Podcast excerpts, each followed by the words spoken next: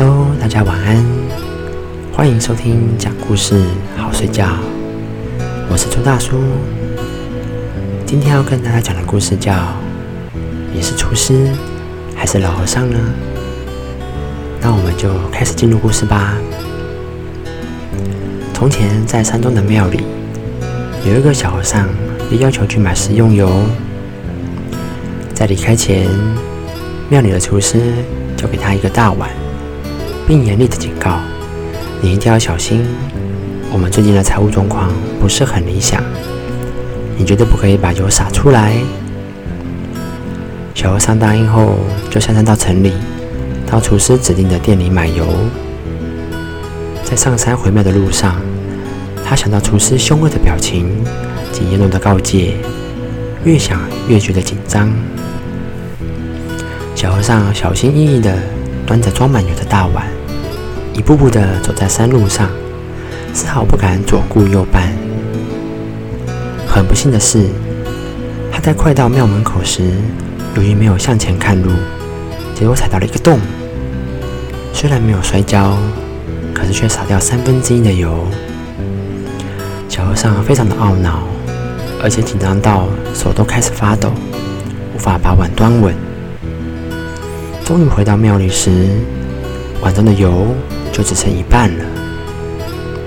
厨师拿到装油的碗时，当然非常生气。他指着小和尚大骂：“你这个笨蛋！我不是说要小心吗？为什么还是浪费这么多油？真是快气死我了！”小和尚听了很难过，开始掉眼泪。另外一位老和尚听到了，就跑来问是怎么一回事。了解以后。他就去安抚厨师的情绪，并私下对小和尚说：“我再派你去买一次油。这次我要你在回来的途中多观察你看到的人事物，并且需要跟我做一个报告。”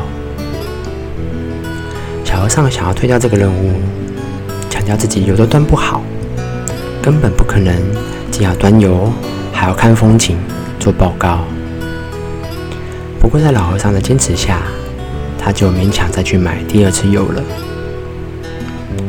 在回来的途中，小和尚发现，其实山路上的风景真是美。远方看得到雄伟的山峰，又有农夫在田野上耕种。走不久，又看到一群小孩子在路边的空地上玩得很开心，而且还有两位老先生在下棋。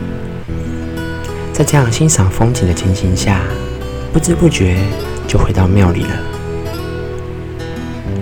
当小和尚把油交给厨师时，发现碗里的油装得满满的，一点都没有损失。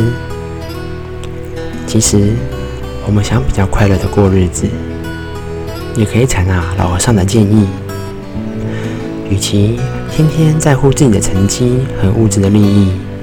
不如每天努力的上学、工作，在生活中享受每一次经验的过程，并从中学习并且成长。